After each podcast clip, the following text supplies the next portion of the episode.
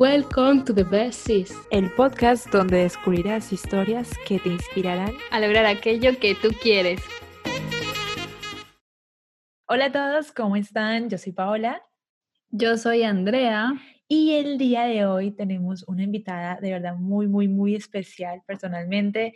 Ella se llama Diana, la van a conocer como Diana Supervivientes. Es una persona que tiene una historia impactante, de alto impacto, de superación personal, de amor propio, de autosuficiencia.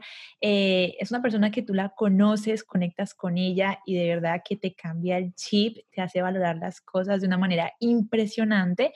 Pero bueno, hoy estaremos aquí para que la conozcan un poquito más y podamos eh, eh, conectar. Diana, ¿cómo estás? Hola chicas, ¿qué tal? Pues antes de nada, gracias por invitarme, gracias por esta oportunidad.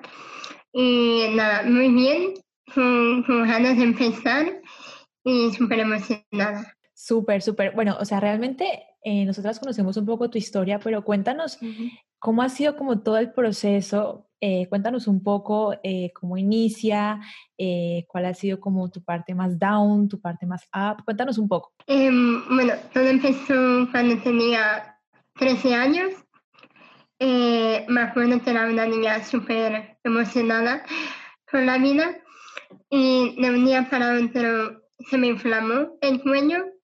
Estuve un año haciendo pruebas médicas, no sabía qué era hasta después de un año eh, salió que tenía un tumor, un tumor de 6 centímetros que estaba en estado 4, es decir, en el último estado de cáncer, y que no se podía operar, y que si esperábamos un mes más, eh, tocaba el cerebro, una vez que tocaba el cerebro, chao, y empezaron la quimioterapia, radioterapia, eh, pero más que nada para alejarme los meses de vida, porque me daban meses.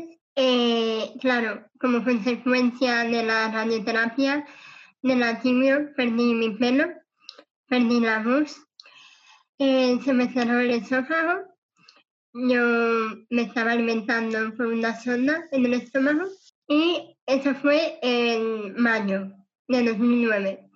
En diciembre de 2009 me, que ahí tenías 14 años, ¿no? Tenía 14. Ok. En diciembre de 2009 me ingresan porque estoy súper mal.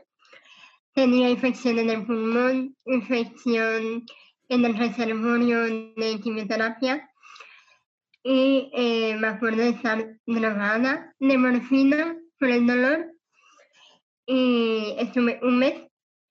A mis padres me dijeron que no iba a salir de ahí, que estaba en lo peor de lo peor, pero empecé a mejorar, me dieron el alta y dijeron que iban a esperar un poco más para hacerme la, la próxima sesión de quimio. Y dos meses después me hacen la resonancia para ver cómo está el estado de, de cáncer.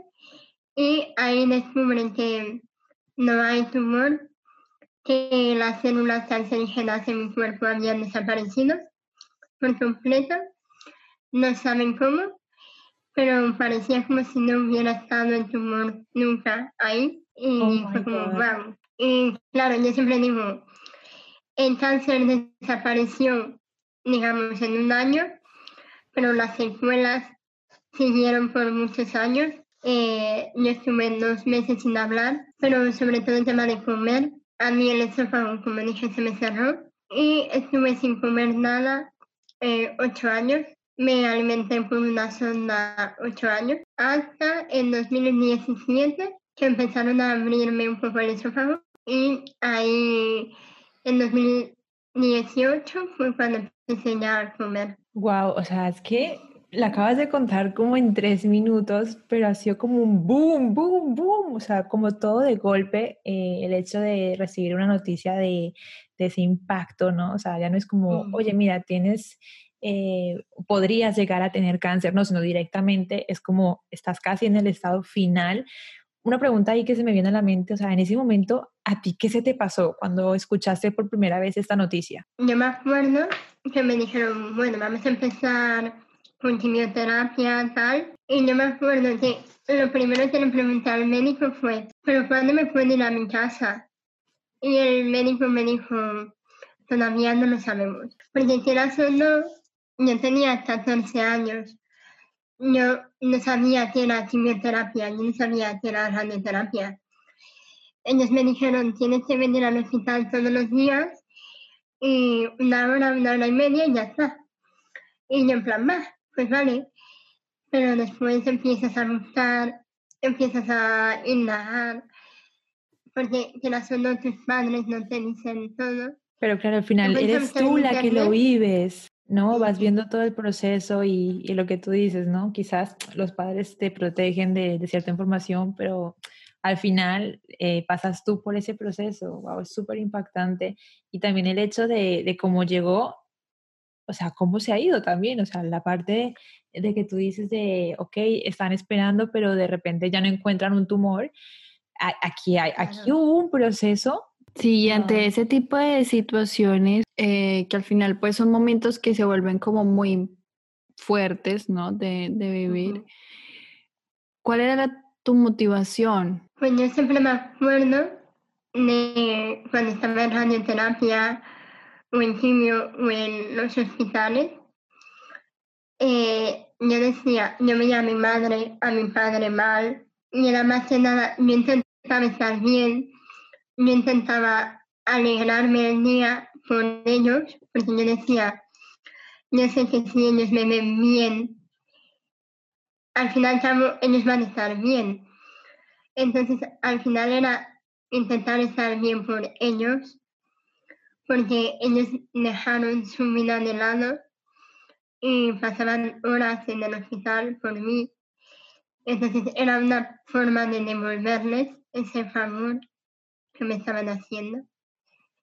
Ok, o sea, con actitud. En ese proceso, claro, o sea, a ti lo que se te viene en la mente es, yo tengo que estar bien básicamente para que ellos reflejen ese bienestar y ellos también estén bien. Que, que, o sea, es, es, muy fuerte tener esa actitud. A ti que te conocemos un poco más de cerca, Diana, o sea, uh -huh. creo que destaco mucho eh, el hecho de que tú eres una persona muy autosuficiente en todos los sentidos. O sea, es como una, una palabra que te, que te identificó a ti. ¿Cómo tú empezaste a desarrollar esta actitud? Uh -huh. eh, pues yo me acuerdo sobre todo eh, como dije, yo tenía una zona en el estómago y eh, yo me tenía que inyectar el alimento especial. Entonces, al principio lo hacía mi madre, pero cuando empecé a ir al colegio, mi madre no podía ir al colegio por mí. Entonces me acuerdo de en el descanso, en el recreo, cuando toda la gente iba a la cafetería o comía su merienda o tal, yo me iba al baño con mi jeringa y me aprendí a alimentarme yo sola. Entonces yo creo que ahí empecé como a decir, o lo hago yo o nadie va a venir a alimentarme por mí. Entonces wow. fue como con 15 años cogí esa responsabilidad de alimentarme yo, estudiar yo. Por ejemplo, en el colegio yo no podía ir al colegio.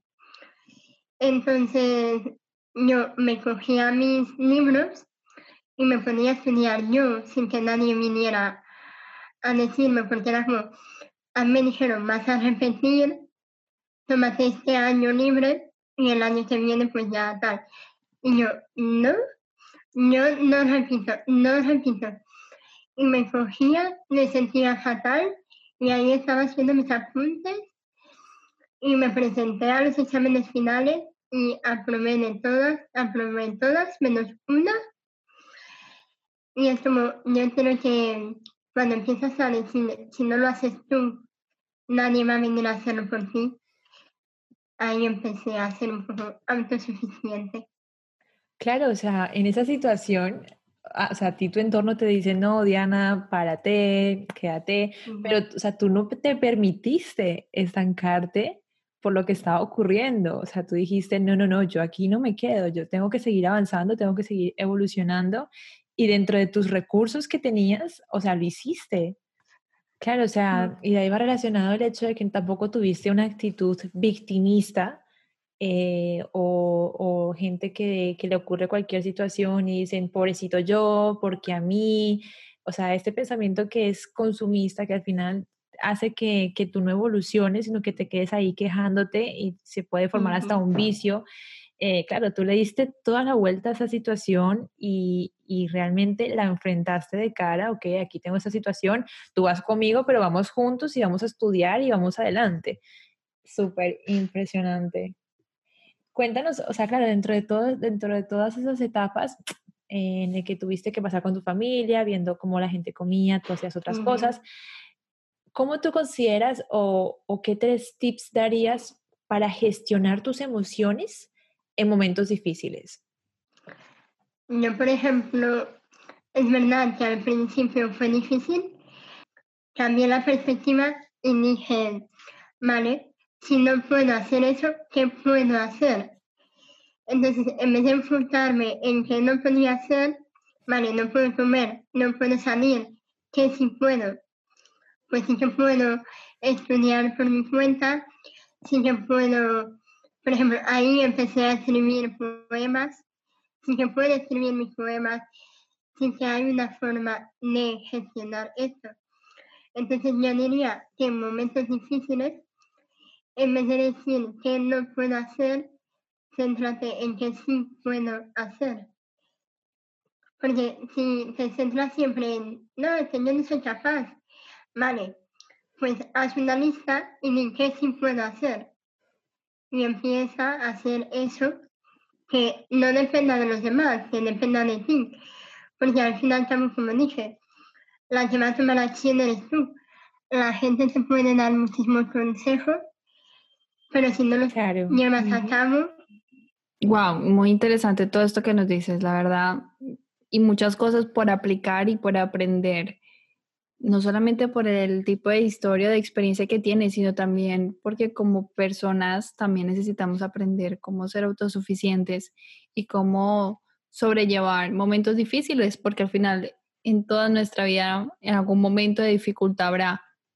Y la gestión de emociones y el saber llevarlo con actitud y el saberlo llevar con, con una buena postura para poder salir de esa situación, pues van a ser clave entonces, yendo un poco más allá, tú últimamente, en base a lo, que hemos visto, eh, haces videos, haces charlas, eh, quedas con un montón de gente. ¿No te has permitido que tu voz sea un complejo?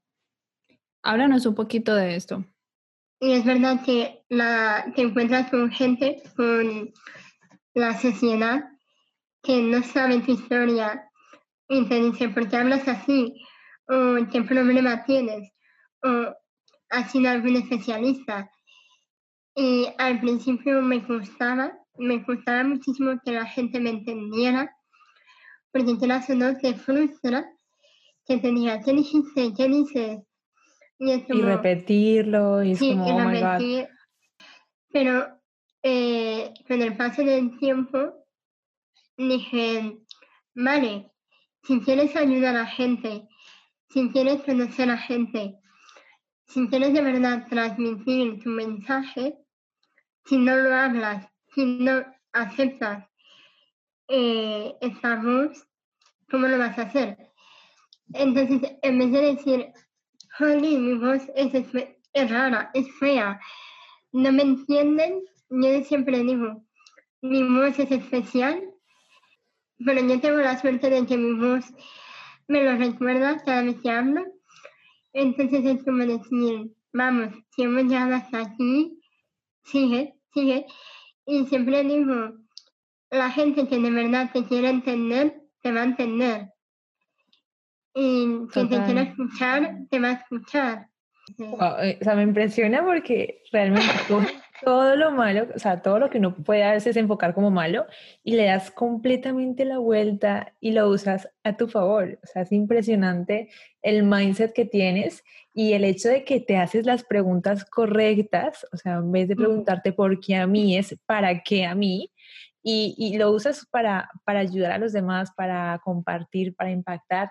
Eso viene mucho relacionado con todo el tema de la aceptación, del amor propio. Es algo que tú promueves mucho, o sea, el, amarse a uno mismo y a través de ese amor también compartirlo. Eh, dinos eh, unos tips o algo que tú, que a ti te haya ayudado mucho a aumentar ese amor propio. Hace cinco años yo pesaba 20 kilos más. Y era como, yo odiaba mi cuerpo, veía al espejo y decía, qué gorda. Y al final era como, vale, si yo me veo gorda, la gente me va a ver gorda. Entonces, pero si yo digo, vale, es mi cuerpo, es así, es mi voz, soy así. Yo primero, yo diría, primero, acéptate, primero, sé sincera o sincero contigo mismo, porque si te estás diciendo a ti mismo, no, es verdad, yo soy gordo, no, es verdad, no sé qué, pero interiormente tú lo sientes, te estás saboteando a ti mismo. Entonces primero di, vale, ¿qué me está molestando de mí? Luego, ¿cómo puedo cambiar eso? Y es que pasa como automáticamente. Cuando tú te aceptas, los demás acaban aceptándote. Wow, súper. Aparte del amor propio, o sea, yo creo que cualquier cambio, cualquier mejora proviene por ese amor propio. O sea, realmente si tú estás mejorando, ya sea tu físico, sea tu intelecto, o sea, todo aquello que tú estés desarrollando mejor se da porque tú te amas, porque tú dices, ok, aquí estoy yo, pero allí quiero estar y voy a tener la disciplina de desarrollar todo este proceso de cambio. Sabemos que tienes un libro que has publicado un libro de poemas. Cuéntanos un poco, o sea, de dónde, o sea, dónde nace ese libro, en qué época de tu vida nace, cómo, cómo era tu circunstancia, cómo era tu entorno, tu inspiración y, cómo se desarrolla hasta, hasta la publicación, hasta el día de hoy. Cuéntanos un poco sobre ese libro. Pues yo, por ejemplo, em, no empecé a escribir poesía. Yo empecé con 10 años, me acuerdo. Yo escribía canciones pero al escribir canciones, eso derivó a poesía. Entonces, como siempre digo yo, la poesía es mi salida de emergencia, porque cuando estaba en, el hospital, cuando yo, no podía hablar, entonces la única forma de sacar eso, de comunicarme, era escribiendo. Entonces yo empecé ahí a desahogarme, a escribir mis poemas, a expresar lo que yo no podía hablar a la gente.